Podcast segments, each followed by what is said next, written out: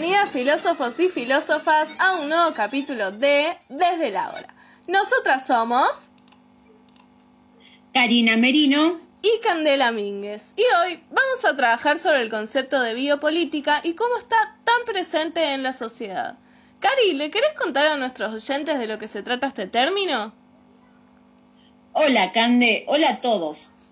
En la era de la biopolítica, tal como la entiende Foucault, el poder se manifiesta como biopoder. No se trata solo de regular los intercambios en los espacios mundiales, sino de reglamentar la naturaleza humana, es decir, construir y ejercer el biopoder.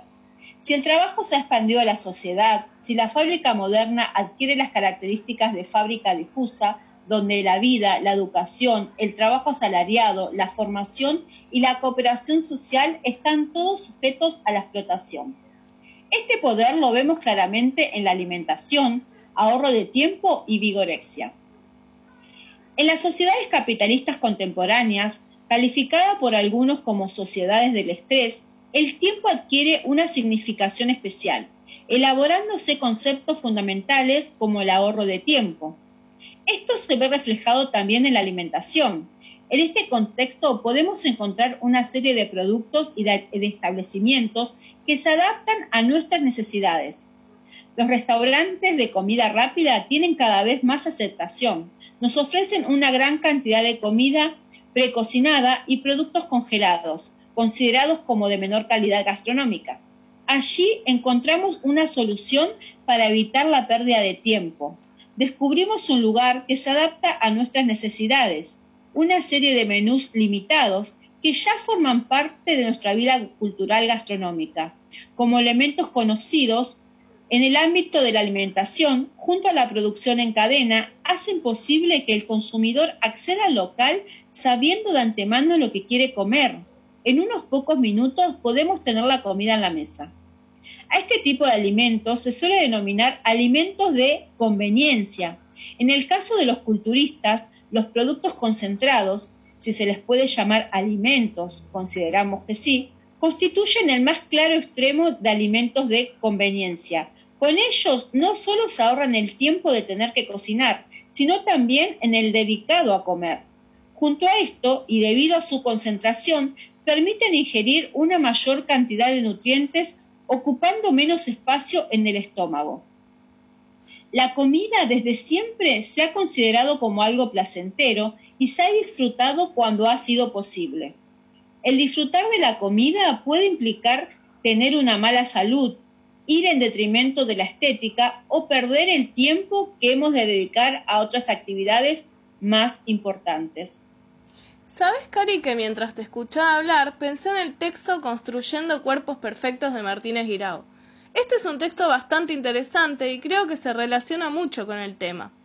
El autor nos cuenta sobre el fenómeno del culto al cuerpo, que se ha estado dando en estos años dentro de la sociedad, es decir, el culto al cuerpo físico, porque constantemente vemos el mensaje de la buena salud, ser flaco, ser fitness, alimentarse bien, pero ¿realmente es así o es una pantalla solamente para vender productos?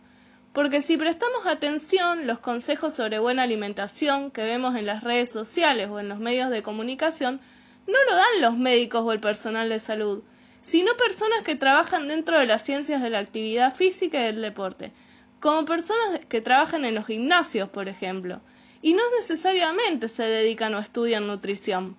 Además, consideran que ser saludable está relacionado con la delgadez, y ese es el mensaje que transmiten constantemente. Hasta en algunos ámbitos te dicen qué comer, cómo comer y en qué momento comer determinadas cosas para alcanzar la buena salud. Se come de una manera determinada con el único fin de mantener o conseguir un aspecto físico delgado. Y si seguís esas reglas o seguís esas pautas, sos disciplinado con tu cuerpo. Y si lo sos, también lo serás con tu trabajo. La intención es que los cerebros se autorregulen, es decir, que se autocontrolen y creo que eso se relaciona directamente con el concepto de biopolítica. Sí, Cande, totalmente. Incluso su mensaje que se da en la sociedad a través de las redes sociales y no suelen ser fuentes confiables. O lo peor, tal vez sí son fuentes que las personas consideran confiables, como famosos o youtubers que tienen muchos seguidores. También Martínez Guirao piensa que el cuerpo social condiciona el modo en que percibimos el cuerpo físico, la experiencia, la experiencia física del cuerpo, modificada siempre por las categorías sociales a través de las cuales lo conocemos. Mantiene a su vez una determinada visión de la sociedad. Y esa visión sobre el cuerpo perfecto y la belleza inalcanzable puede traer varios trastornos alimenticios como la, anorexia o la bulimia. Y un trastorno que hoy en día se ve con frecuencia en hombres, la vigorexia. Su nombre científico es dismorfia muscular. Es una distorsión de la imagen corporal caracterizada porque las personas que la padecen se consideran siempre demasiado pequeñas o enclenques, por lo que intentan aumentar continuamente el volumen de su cuerpo, y más en concreto de su masa muscular, la vigorexia suele acompañarse de la práctica compulsiva de ejercicio, dietas hiperproteicas y el uso de determinados fármacos que faciliten el aumento de la masa muscular. Claro, y ahí me parece que se pierde un poco el mensaje de lo saludable, porque ¿eso es tan saludable como dicen? O te venden todo como si fuera un conjunto. Por ejemplo, si consumís este producto y te da masa muscular, sos saludable. O si este producto te ayuda a adelgazar, vas a ser más saludable. Pero es un mensaje que no está tan bueno. Otros ejemplos que podemos ver constantemente son las famosas frases haz que cada entrenamiento valga la pena, repara tu cuerpo en solo 24 horas. Y los famosos youtubers, o los videos de YouTube mejor dicho, que ahora están apareciendo más y más que son de gimnasia intensiva para adelgazar en una semana o generar músculos en una semana. Y eso a las personas al hacerlo pueden dañar su cuerpo.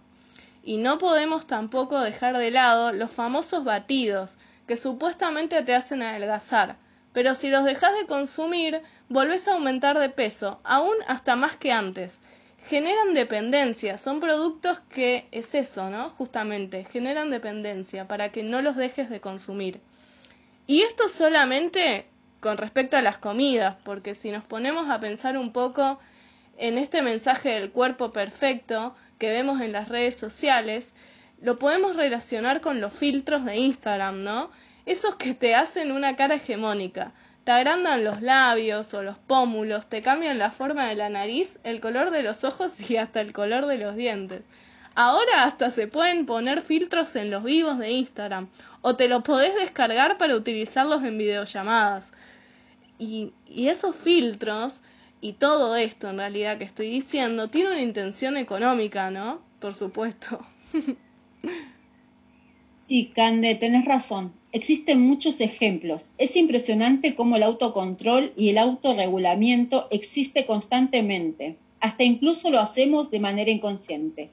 Estaría bueno cambiar ese mensaje, ese chip, y poder borrar la idea de lo hegemónico, esa idea de alcanzar algo tan subjetivo y tan imposible como lo es la perfección. Porque la realidad es que no existen cuerpos perfectos, existen varios y diferentes cuerpos, y cada uno de ellos está bien. Sí, Cari, pienso lo mismo. Incluso creo que hoy en día se está visibilizando, por suerte, ese mensaje y se está intentando cambiar. Estaría buenísimo poder lograrlo de una manera genuina. Sí, totalmente de acuerdo. Bueno, filósofas y filósofos, vamos dando el cierre con Cari al capítulo de hoy. Esperamos que lo hayan encontrado interesante, escríbanos en nuestras redes para saber qué les pareció pero antes de despedirnos, les queremos regalar un poema que habla sobre el amor propio. Esperamos que les guste. Saludos y hasta un nuevo capítulo de... Desde, el Ágora. Tu reflejo exige una sonrisa y un poco de amor. En el espejo pide que, por esta vez, no lo critiques, que hoy no te fijes en su pelo con frizz, en su panza curvada, en sus ojeras o en su piel marcada. Tu reflejo exige que hoy veas el brillo en sus ojos y sus ganas, y que te mires a vos con otra cara.